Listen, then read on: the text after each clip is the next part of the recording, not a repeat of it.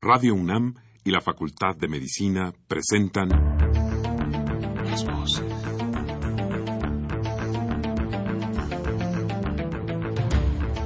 Voces. Las voces. las voces. Voces. Las voces de la salud. Reflexión y análisis de las ciencias médicas. Acompáñenos.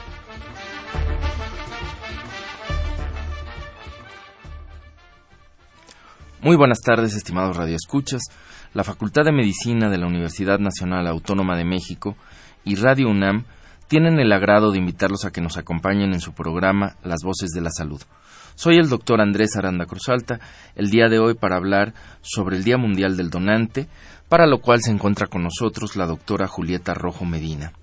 Como siempre, los queremos invitar a que se comuniquen con nosotros a través del teléfono 55 36 89 89 con cuatro líneas o al 01800 505 26 88 Lada sin costo.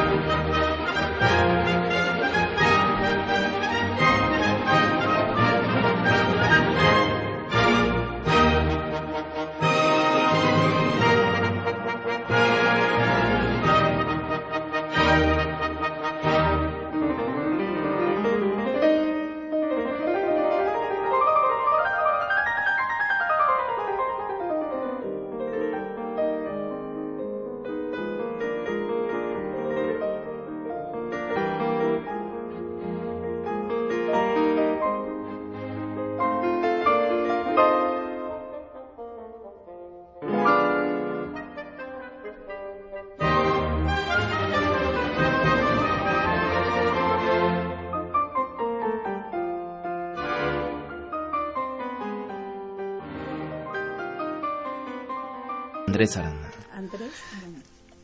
Ese soy yo y estamos de vuelta, como ya nos escucharon. Eh, y está con nosotros, les decía, la doctora Julieta Rojo Medina. Ella es médico cirujano, egresado de la Facultad de Medicina de la UNAM. Eh, cuenta con una especialidad en hematología en la misma universidad y asimismo un doctorado en ciencias médicas en la Facultad de Medicina de la Universidad de Colonia en Alemania. Actualmente es directora general del Centro Nacional de la Transfusión Sanguínea en la Secretaría de Salud. Eh, los teléfonos de la institución, por si alguno de nuestros radioescuchas quiere ponerse en contacto, es el 51 19 28 32, el 51 19 39 63 y también un número 01800 donando, eh, donde también pueden obtener eh, información quienes eh, requieran.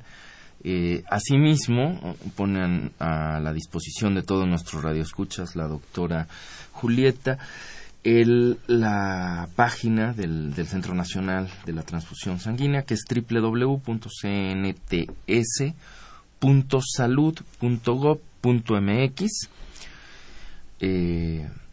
y su correo electrónico julieta.rojo.salud.gov.mx. Bienvenida, doctora, ¿cómo estás? Muchas gracias. Gracias por la invitación.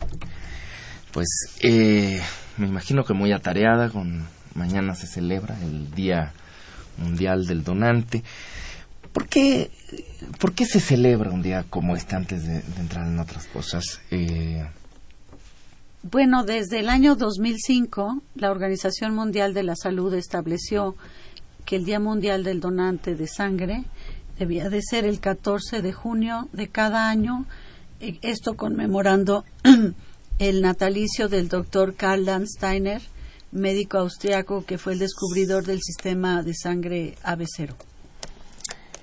Y por lo cual ganó el premio Nobel, ¿no? Así es. entre otras cosas. Así es. Eh, Landsteiner. Eh, ¿Y por qué es importante eh, ganar, eh, perdón, por qué es importante hacer conciencia, digamos, de la necesidad de donar sangre? ¿En qué, eh, cuál, en dónde estriba, digamos, su, su importancia de esto? Bueno, la importancia es que se ha establecido que la fuente más segura de sangre es la que proviene de donadores voluntarios, altruistas y de repetición. Entonces, este día se celebra, se honra a todos aquellos donadores de sangre que participan de forma no obligada, altruista y que tienen agendado ir a donar sangre una, dos, tres, hasta cuatro veces al año, dependiendo de su estilo de vida y de salud, porque es la fuente más segura. Se ha establecido que si la donación viene de eh, pedir reponer sangre en bancos de sangre, estos donadores lo hacen por compromiso, lo hacen a petición de familiares y amigos y se ha establecido la diferencia entre marcadores infecciosos de uno y otro grupo.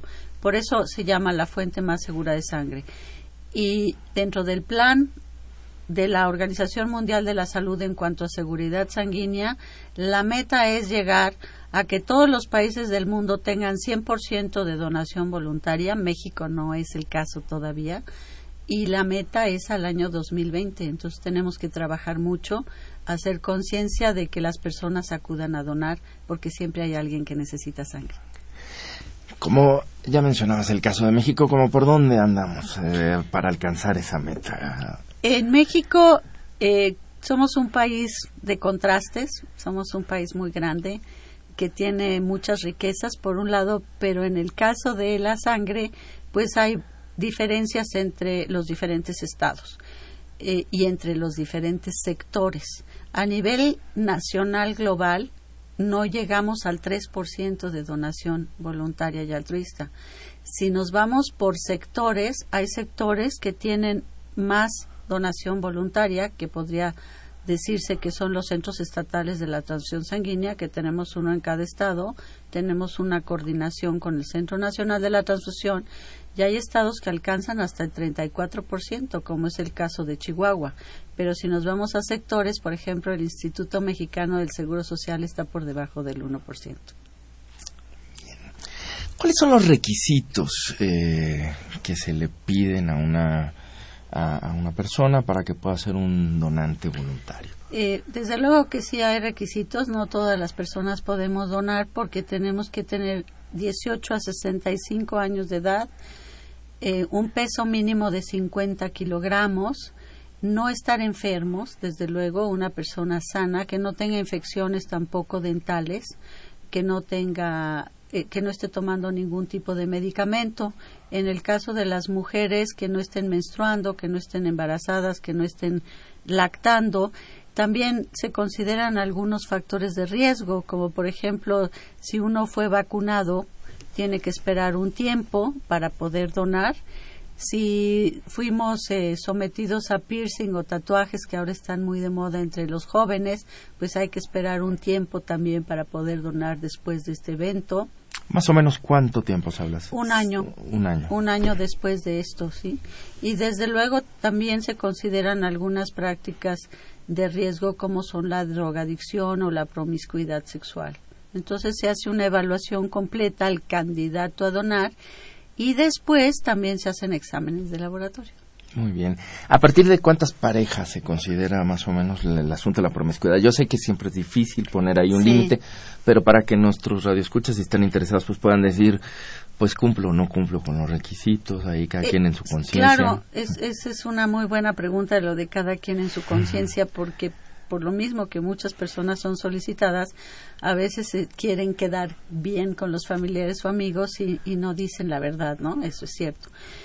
Bueno, se considera promiscuidad sexual cuando uno tiene más de, una pareja, ¿sí? O tiene parejas fuera del matrimonio. Eso ya es promiscuidad sexual. También se habla de tener una vida sexual con responsabilidad y, bueno, si se cuidan utilizando el condón, porque las infecciones sexuales son muchas, se puede, independientemente de las más conocidas que puede ser como la sífilis o infecciones bacterianas, pues tenemos otros casos que son, como ustedes saben, VIH o SIDA y las hepatitis, algunas también se pueden contraer por vía sexual. Muy bien. Eh, bueno, finalmente sí hay requisitos, sí son importantes, pero no son tan difíciles ni tan desalentadores, ¿no? Se puede, se puede si se quiere ser donante voluntario. Eh, ¿Cuáles son los riesgos principales de la donación de sangre? ¿Puede causar algún daño al donante? Para el donador, Para el, ajá. El donante, desde luego, puede tener alguna reacción adversa en el caso de que venga desvelado. Por eso preguntamos que si durmió bien. En el caso que haya eh, tenido ingesta de bebidas alcohólicas en las últimas 24 horas. En el caso de que haya tenido ayunos demasiado prolongados, nosotros solicitamos de 4 a 6 horas de ayuno, pero no, no implica que no pueda tomar en esas 4 horas líquidos. Puede tomar todos los líquidos que, que requiera. Puede sentirse mal, marearse, si es que tiene alguno de estos antecedentes, pero si es una persona sana, bien nutrida, con datos de, biometría hemática normales, que no tiene datos de anemia, pues en términos generales no tenemos ningún problema. A veces un poquito de dolor en el sitio de la punción, pero la recuperación es muy rápida. La, en el 80-90% de los casos el donador se para, toma un refrigerio, desde luego les damos un refrigerio después de la donación, antes de que se vayan es un periodo de descanso y en términos generales las personas no tienen problema. Muy bien, es bastante seguro también. Sí, ¿no? sí, Este, no, no hay riesgo de contraer infecciones. Ahora, esa sangre eh, que se pierde, sabemos que fisiológicamente pues hay un proceso de recuperación. No sé si podrías explicarnos un poco para que el auditor entienda que eso Sí. que está donando pues no es una, a diferencia de un órgano o de un tejido, que, que pues, pues, ya no son recuperables, Sí. eh, la, la fisiología del propio tejido eh, eh, hemático pues hace que eso que se donó Se trans- recupere. se pueda recuperar, ¿no? ¿Cómo, ¿Cómo es que fisiológicamente ocurre Sí, esto? nosotros eh, obtenemos de cada donador un promedio de 480 mililitros de sangre, eso es lo que se extrae, y de ahí la vamos a fraccionar y vamos a obtener concentrado de eritrocitos o glóbulos rojos, concentrado de plaquetas y plasma. Eh, el origen de las células de la sangre es eh, la médula ósea, lo que conocemos como el tuétano del hueso, ¿no? Y en esta médula ósea es en donde se están produciendo constantemente las células que después salen a la circulación, las que acabo de mencionar. Esto es un ciclo que se mantiene siempre equilibrado a partir de varios factores de la ingesta de hierro, vitamina B12, ácido fólico, que son los que influyen en la maduración de las células de la sangre. Y por otra parte, en cuanto baja el número o la cantidad de células circulantes, hay una señal que se manda, porque baja el oxígeno, que es lo que transporta la hemoglobina dentro del glóbulo rojo. Esa señal la manda al, al riñón, se manda al riñón, del riñón se manda a la médula ósea y arranca otra vez la producción. Entonces, por eso un donador puede donar en aproximadamente cada 45 días, que es el tiempo que se vuelve a recuperar toda la sangre circulante o la que se donó. Y un hombre puede donar cuatro o cinco veces al año con estos periodos de descanso y una mujer tres o cuatro veces al año. Muy bien. Eh, ¿Hay algún límite, eh, digamos, de la, ya decías, tres a cuatro, el límite establecido para las donaciones? Depende de este proceso fisiológico. Más de cuatro veces no es acep- no es recomendable, ¿no? Pues no, Sería el límite. Sería el límite, aunque puedo decir que tiene mucho que ver con la estatura y el peso de las personas. Eh, como bien mencionaste, yo trabajé algún tiempo como profesor invitado en Alemania y a mí me sorprendía pues la cantidad de veces que donan al año, ¿no? A ellos a veces donan cada dos meses. Claro que son personas altas, bien nutridas, muy fuertes y de hecho ni siquiera se les da un refrigerio después de donar, salen y se toman una botellita de agua y se van a su trabajo. Es relativo, es con respecto al tipo de genética de cada persona, pero es lo recomendable. Menos. Eh, ¿Cuál es el procedimiento una vez que se ha hecho la donación? Bueno, antes de entrar al proceso de donación, si alguien quiere donar, entonces se pone en contacto, si alguien está interesado en ser un donante, ¿a dónde tiene que recurrir? ¿Con quién tendría que ponerse en contacto para donar la sangre? Hemos estado promoviendo la donación voluntaria no solamente invitándolos a que vengan a los bancos de sangre. El Centro Nacional de la Transfusión Sanguínea tiene un programa muy exitoso en donde vamos a hacer colectas que llamamos colectas externas y vamos principalmente con todo nuestro equipo de enfermeras médicos, llevamos todos los eh, requerimientos para obtener la donación y vamos a las universidades, a las sedes diplomáticas, a las sedes religiosas, a empresas y pueden solicitar con nosotros una campaña. Nosotros vamos a sus sedes de trabajo. A veces sabemos que la ciudad es complicada, que no les permiten tomarse un día para ir a donar sangre, aunque también pueden donar en la tarde o sábados y domingos. Pero si no, pueden acudir también al Centro Nacional de la Transfusión Sanguínea, que está en Zacatenco, en eh, Otón de Mendizábal número 195 o a otros bancos de sangre, el que decidan de la institución que, que quieran, pueden ir cuando quieran y no cuando se los soliciten. Los centros estatales también sería. Tenemos centros estatales en el interior de la República, sí. Eh, y bien, ya que una persona llega ahí, pues es necesario, antes que nada, empezar por un interrogatorio, ¿no? Este, precisamente para ver cómo está el perfil de estos requisitos que mencionabas al principio. Y eh, bueno, pues toda esta información finalmente es una información que tiene que, darse eh, con honestidad, por un lado, ¿no? Pero por otro lado, pues también requerimos, digamos, eh, ciertas garantías de confianza de que esa información que estoy dando, pues a veces no, no circulará por otros lados, por los problemas que puede generarle a quien de buena fe quiere donar. ¿Qué garantías tienen nuestro público, los radioescuchas y demás, de que esa información, digamos, es una información confidencial? Eh, es completamente confidencial. La historia clínica es confidencial y además los resultados del laboratorio solamente se le entregan al donador también son confidenciales. No damos resultados por teléfono, son en persona, tienen que firmar que los recibieron y es solamente al interesado. De hecho, todavía hay un proceso intermedio. Si el donador, eh, digamos que ya pasó la historia clínica, sus exámenes de laboratorio permitieron que pasara a donar, en el después dona y luego se le da un cuestionario de autoexclusión. Todavía tiene la oportunidad de ser más honesto de lo que fue en la historia clínica o 100% honesto y, y, ese no lleva ni nombre ni nada, es completamente confidencial y sin datos de él, en donde dice que no debe de utilizarse su sangre, porque él considera en un acto de conciencia de que la sangre, aunque ya la donó, no podría dañar a otra persona o no es completamente confiable y en ese caso esa sangre pues se da de baja. Muy bien.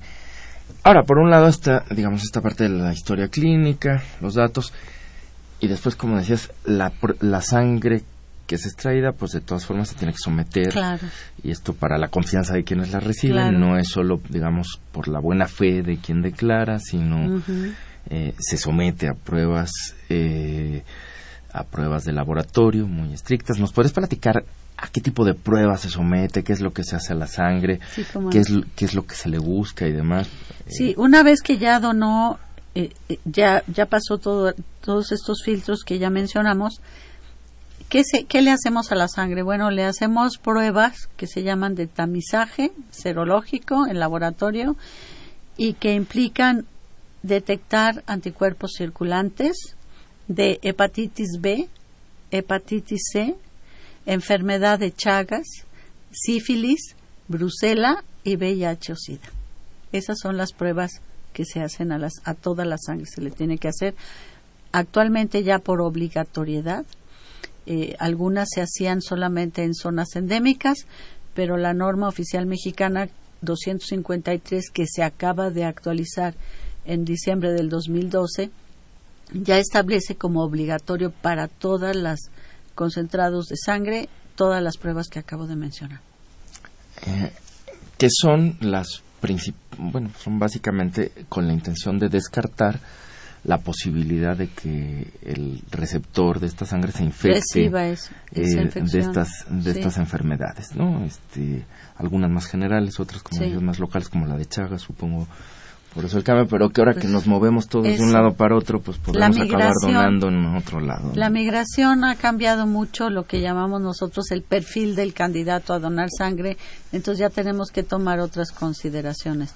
Y yo creo que esta pregunta es, es muy importante porque muchos de los donadores o de los candidatos a donar desconocen su estado de salud y ellos mismos se sorprenden a veces de que sean positivos o tengan una prueba reactiva a hepatitis C, ¿no? O a hepatitis B y no lo sabían. Ir a un banco de sangre también es la, la oportunidad de, de saber un- el estado de salud y no solamente de eso, si nos volvemos donadores voluntarios de conservar ese estado de salud llevando un estilo de vida saludable. Eso es lo que te iba a preguntar. Una vez que ya se hacen, bueno, estos son los es- estos estudios se hacen a la sangre para evitar, digamos, estas enfermedades infecciosas. Pero se le practican además alguna otra eh, algu- alguna otra prueba al donante, este, se, a veces se le ofrece algo más en el análisis de su sangre, más allá de descartar que tenga estas infecciones. No, bueno, estamos trabajando ahora también esta área de oportunidad y hemos empezado a poner más atención en el perímetro o medir la masa eh, abdominal para ver si esta persona está en riesgo de obesidad, el, el porque como todos los jóvenes a veces piensan que estar gordito no tiene problema, ¿no? No tiene nada que ver con lo estético, pero tomamos la tensión arterial también y nos hemos encontrado sorpresas en personas jóvenes entre los 24 y los 34 años que ya son hipertensos o que están demasiado obesos. Y nos dimos a la tarea de hacer un estudio en varios centros estatales y en el Centro Nacional y tomamos también una química sanguínea en donde muchos salieron ya con glicemias y es la oportunidad de detección temprana de otras enfermedades y de ser canalizado a otros especialistas. Claro, y aquí se cumple como, se cierra muy bien este ciclo que, que planteabas hace un rato, ¿no? O sea, yo dono sangre, es altruista, es voluntario, pero pues además me llevo por lo menos algunos datos de cómo está ciertos aspectos de mi salud, Así es. Eh, que si bien están bien, pues ya me llevo una buena noticia, Sí, y si algo no anda bien, pues puede ser eh, la gran oportunidad de que se detecte temprano y que por lo tanto estas enfermedades, muchas de ellas, algunas infecciosas, otras crónico-degenerativas, eh, no sean no sean detectadas hasta cuando ya no se puede hacer nada o cuando ya las expectativas han decaído mucho, ¿no? Eh, si alguna prueba es eh, resulta positiva, si se detecta algo, ¿cuál es el procedimiento? ¿Qué es lo que qué es lo que, La lo que co- sí- lo que tenemos que hacer nosotros es primero no no le llamamos prueba positiva, le llamamos reactiva porque no hemos confirmado nada. Volvemos a citar, bueno, primero la repetimos. Y si sale doblemente reactiva, entonces llamamos al donador para que acuda nuevamente, la, le tomamos una nueva muestra para confirmar que esa prueba era Perdón que te interrumpa, es una, solo quiero aclarar una cosa. es- cuando dices le tomamos una nueva muestra, estamos hablando de solo una muestra de sangre para Sí, análisis, ¿verdad? sí. Ya no se toma No, una, Sí, es una cantidad- muestra una muestra de pequeña sangre, como la de un laboratorio, la que mililitro nos es toman a todos en suficiente y con eso entonces confirmamos y si se confirma entonces ya se hace una historia clínica más dirigida o se manda al especialista y se le sugiere al donador que acuda con el, el médico correspondiente. Muy bien. En caso, por ejemplo, de que el, el donador eh, no esté afiliado a alguna de las instituciones de seguridad eh, eh, social, eh, ¿cómo se, se logra canalizar esto? ¿O ¿Qué es lo que...? Pues ahora, digo, de veras que la cobertura ya es muy amplia, au- au- aumentó mucho gracias al seguro popular. Yo creo que ya casi todo el mundo tiene algún tipo de seguro.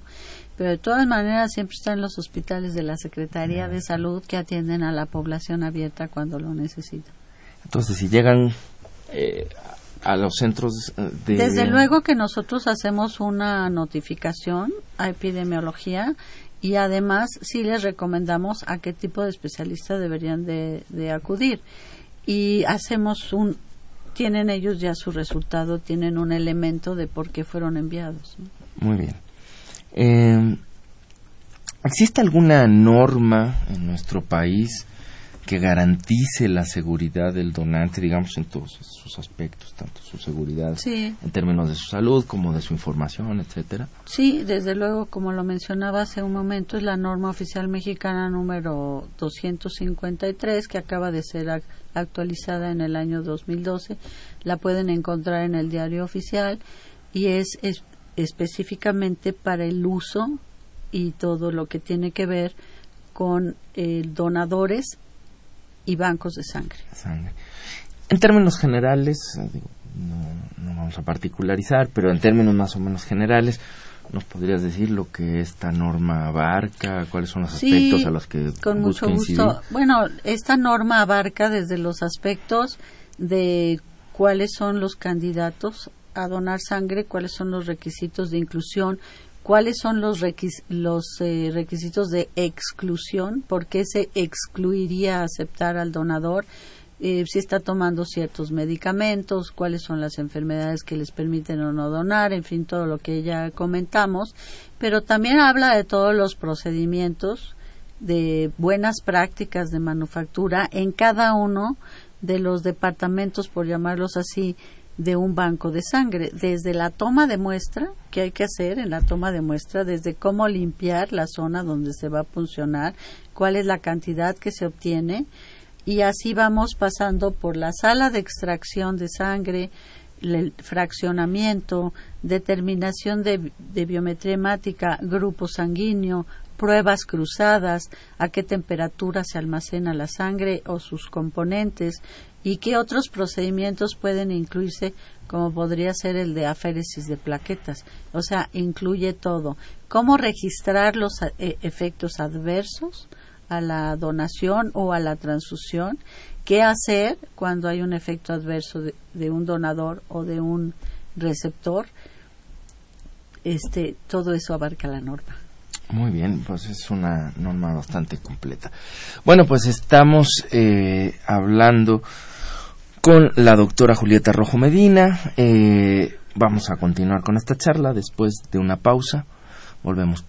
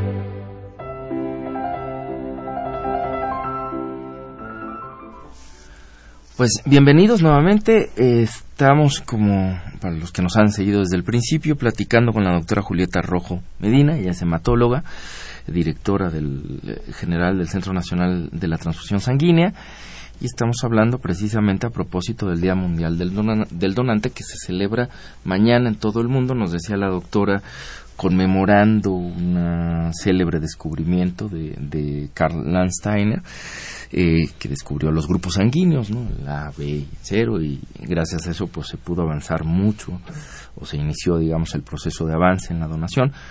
Pero además, eh, doctora, me, me comentabas ahorita durante la pausa, y me parece muy importante que sigamos por ahí, eh, que tiene una doble significación para nuestro país, ¿no? Es decir, esto es la razón por la que se celebra en el mundo, pero el día de mañana especialmente se celebra en México. México fue elegido sede de esta celebración internacional y yo quisiera que nos platicaras un poco, pues bueno, cuál es la importancia de que, de que seamos los, eh, los, los anfitriones de, Sí. de esto eh, y, y por dónde va un poco lo que se está pensando al respecto, ¿no? ¿Qué es lo que se va a hacer? ¿Qué, qué se está buscando? ¿no? Eh, bueno, México fue honrosamente seleccionado para celebrar este día en la región de las Américas.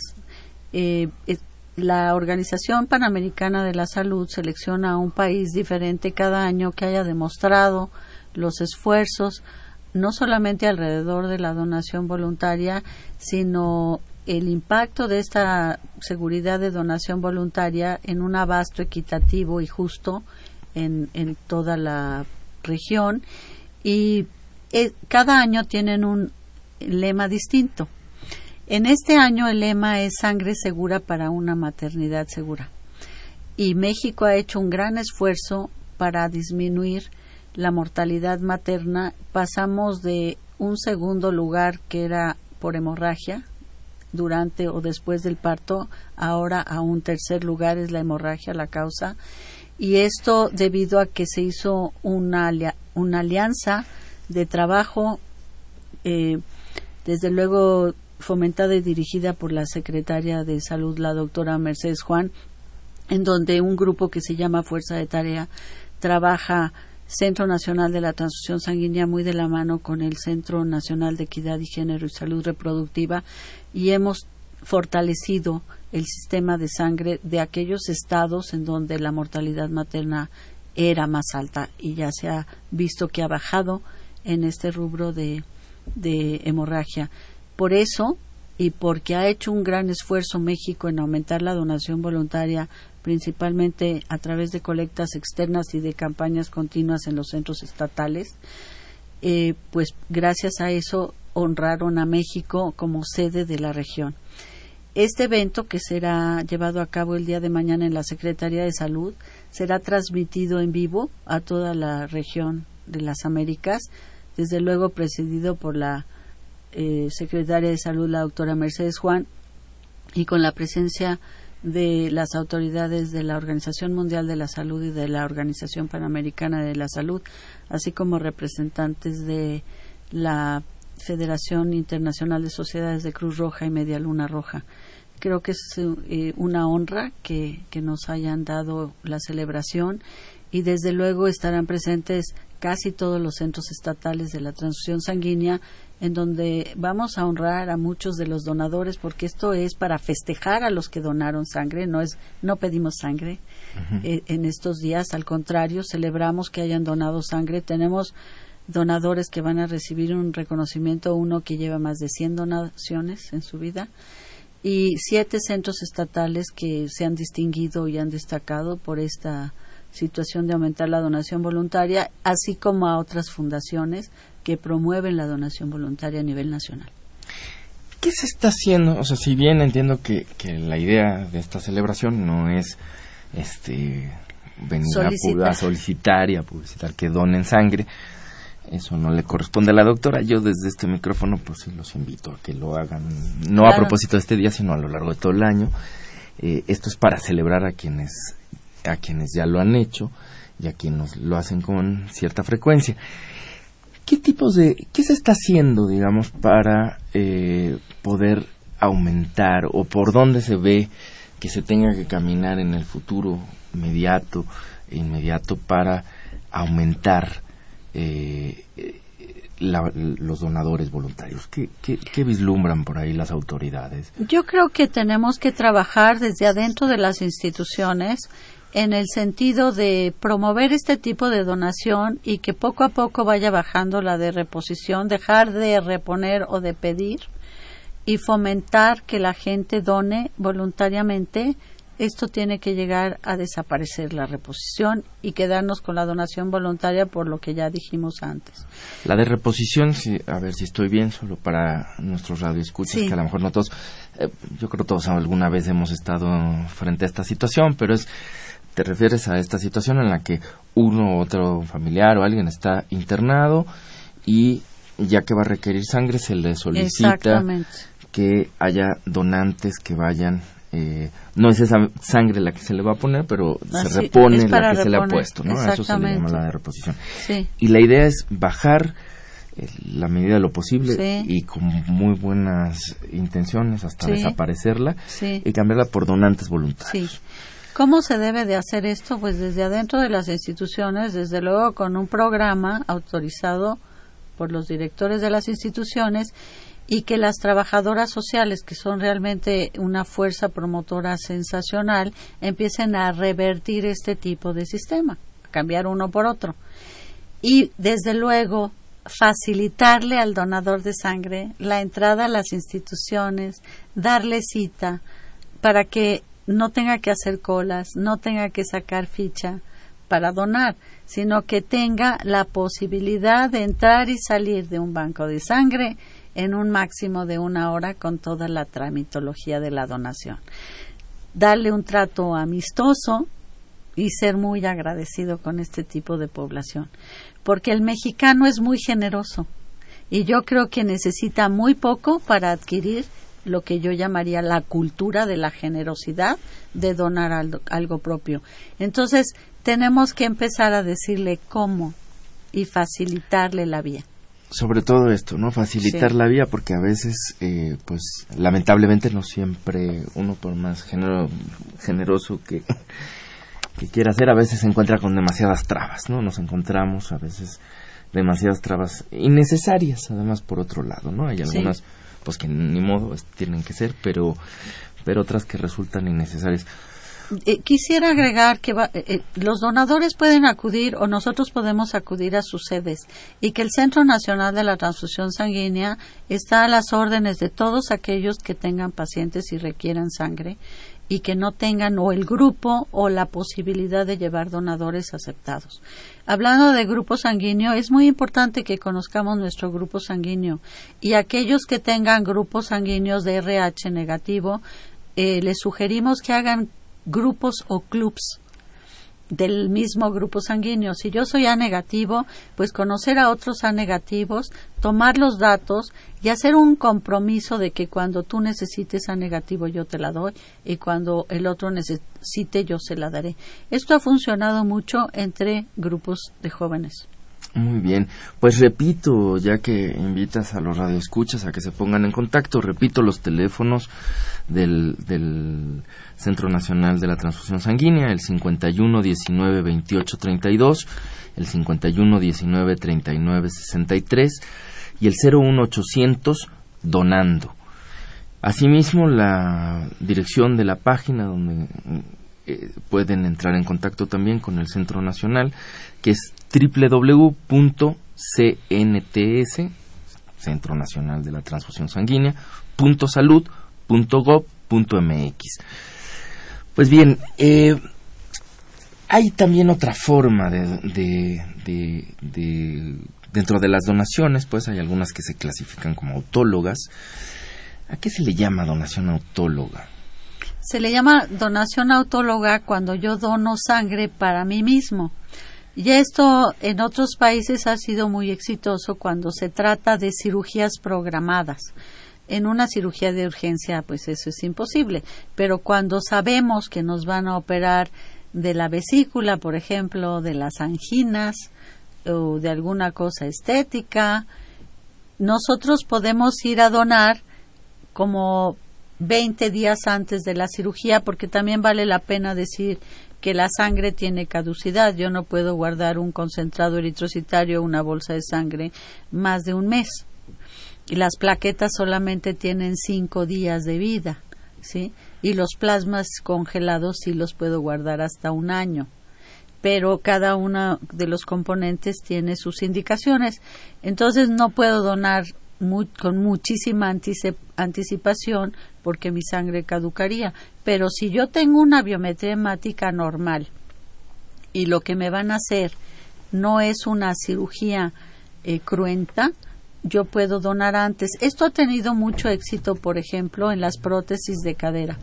Casi todos los pacientes europeos son de donación autóloga y, no tienen ningún problema porque si llegan a, requerir de, sangre, porque no siempre las hemorragias tienen que ser retransfundidas, entonces se les pone su propia sangre. Y si no, pues se da de baja. Pero es una forma de tener la seguridad de que no me van a dar una sangre que a lo mejor no es 100% segura. A esta sangre se le realizan las mismas pruebas. Sí, se le hacen las mismas pruebas. Los donantes heterólogos. De todas formas se le hacen las pruebas. Las pruebas.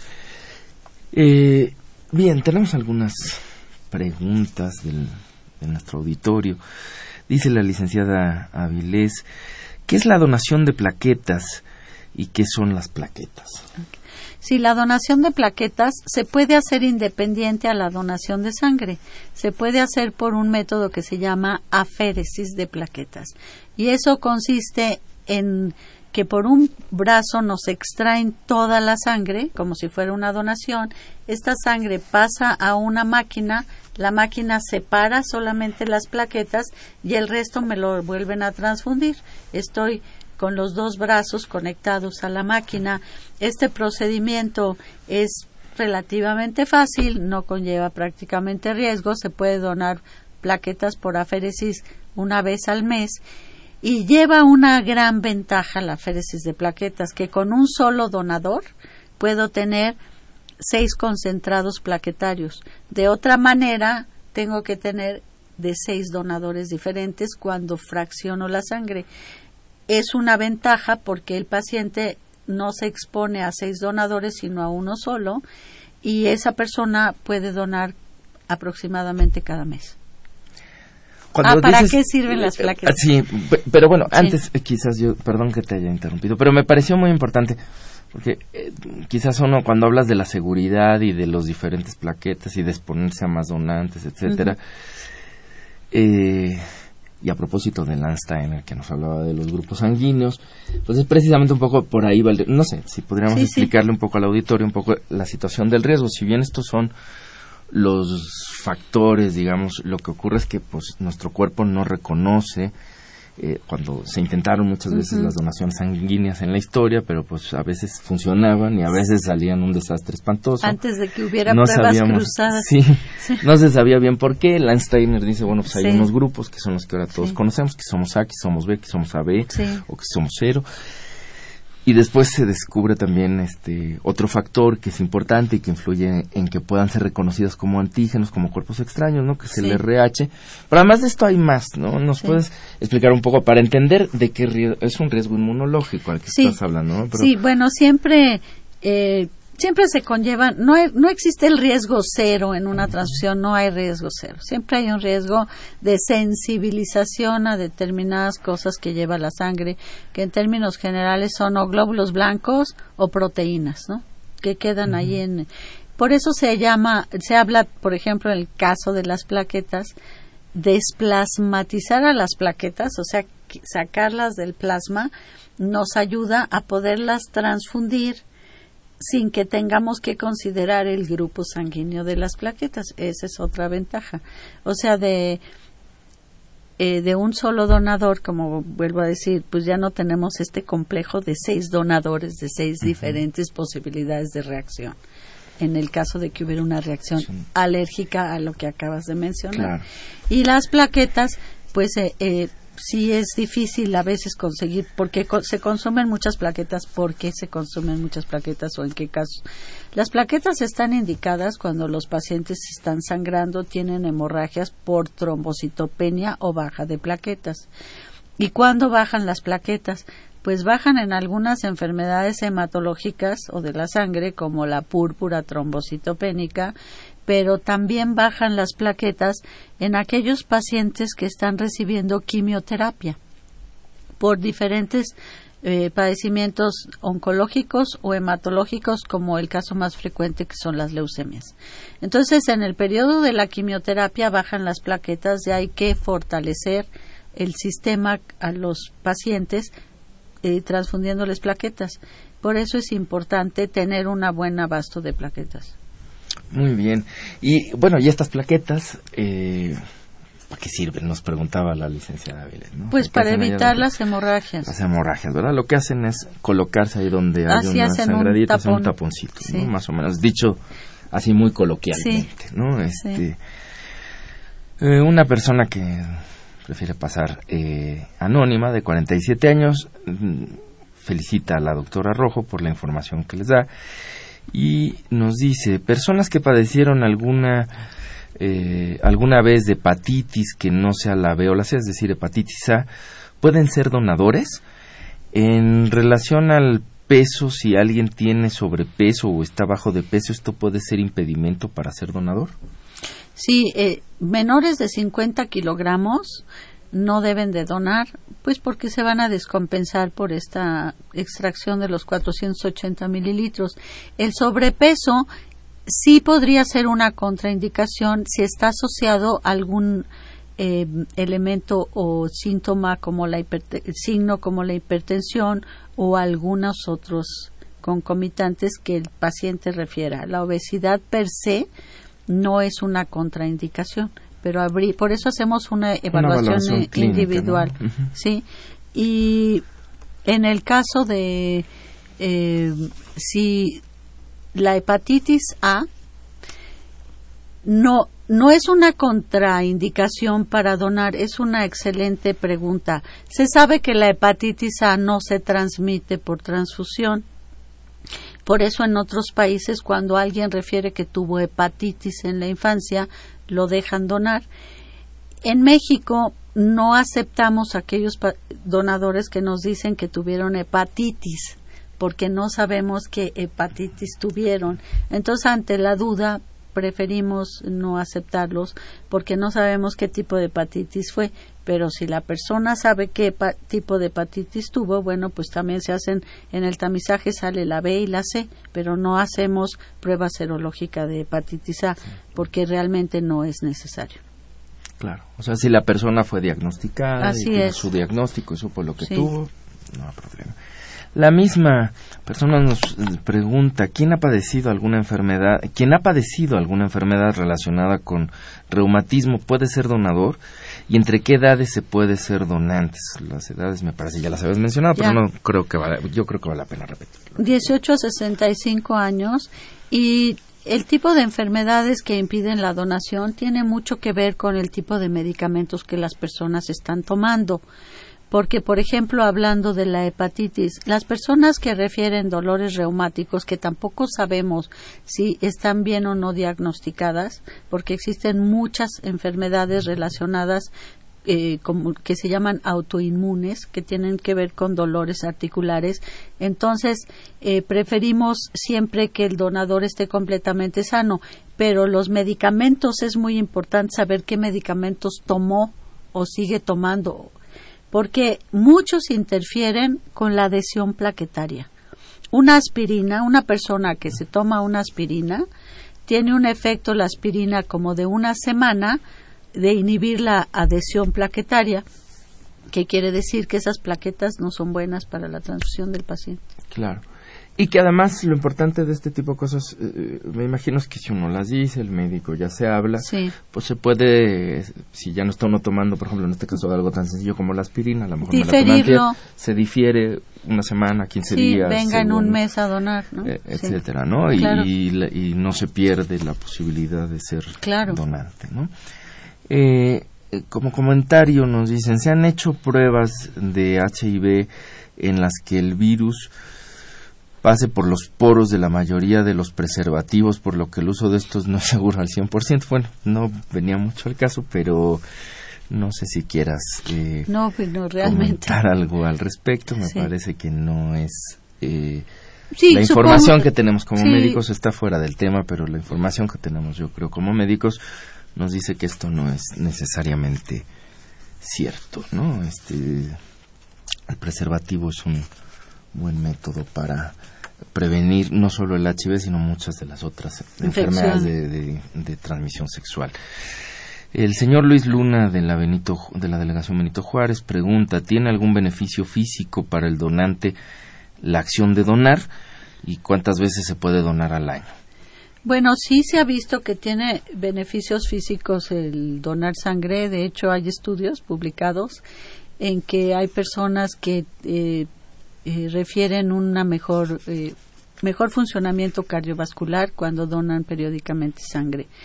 Eh, se puede donar, ya dije, en el caso de los hombres, cuatro o cinco veces al año.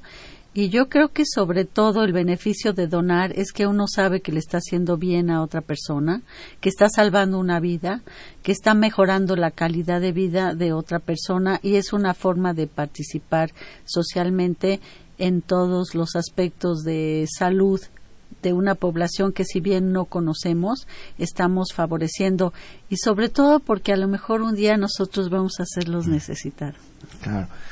El señor Jorge Rosas, me parece, eh, pregunta, ¿cuánto tiempo debe pasar después de tener una relación sexual sin protección para hacerse análisis y saber si se tiene una infección venérea? Este, una infección venérea. Es- Eso es lo que dice la pregunta, porque ahí sí. habría que ver, es que habría que distinguirlas, ¿verdad? Es una Este, pregunta interesante. Yo siempre creo que todas las preguntas son una oportunidad de reflexión. Eh, cuando uno tiene contacto con un, por decirlo así, con una persona infectada y no sabemos que está infectada, este, el periodo en el que sucede la infección y para que la prueba nos permita saber, sabemos, por ejemplo, que en el caso de VIH o SIDA es a partir de los 22 días en que la prueba puede ser positiva. En el caso de las hepatitis, estas pruebas son, requieren de más tiempo de 40 a 80 días para saber si nosotros nos infectamos, si tenemos que esperar determinado tiempo. Por eso, nosotros preferimos diferir a los donadores con factores de riesgo, que es el piercing o el tatuaje, que es una posibilidad de infección, en este caso no sexual, pero que se esperen hasta un año para ver si en ese año no evolucionó la infección a sintomatología o nos permite tener una prueba confiable, medir lo que llamamos los anticuerpos circulantes. Claro, a ver si está cero positivo. Así no, es, exactamente. Este. Y, en cuanto a las otras infecciones, pues varía según su periodo, pero Claro. normalmente hay que tener esta, Sí, esta hablando seguridad. Ya hablando de venerias, ya. como él planteaba, que no son las que se buscan en estas pruebas, pero No. pues depende, ¿no? Las sífilis, la gonorrea tienen diferentes periodos. Entonces pero se presentan los síntomas. Los síntomas, ¿no? Que, que están asintomáticos. Sí. Eh, pues bueno, estamos por terminar el programa. Ha sido, eh, pues una, se ha ido muy rápido desde mi punto de vista. Creo que ha sido un programa con mucha información, muy información además muy agradable. Eh, no sé si en estos últimos minutos quisieras hacer alguna reflexión final, algún comentario. eh, Bueno, primero agradecer esta, este espacio y esta oportunidad de transmitir que México necesita sangre todos los días. Los invitamos a donar de forma voluntaria, altruista y, por qué no, de repetición. Se van a sentir mejor después de una donación. Van a sentir un tipo de satisfacción que solamente siente una persona que está donando algo propio. Pues muy bien, eh, me uno a la invitación, pero además, este, pues aprovechamos desde aquí, como ya lo hizo la, la doctora, eh, la doctora Rojo, para además agradecerle y felicitar a todos los donantes que mañana van a ser celebrados, ¿no? Este, pues muchas gracias a todos por esta actitud altruista. Esta fue una coproducción de la Facultad de Medicina y Radio UNAM a nombre del doctor Enrique Grague Vichers, director de la Facultad de Medicina, y de quienes hacemos posible este programa, en la producción y realización, la licenciada Leonora González Cueto Bencomo y la licenciada Erika Alamella Santos, en los controles Gerardo Zurrosa y en la conducción su servidor Andrés Aranda. Les agradecemos su atención y los esperamos en el próximo de la serie. Radio UNAM y la Facultad de Medicina presentaron Las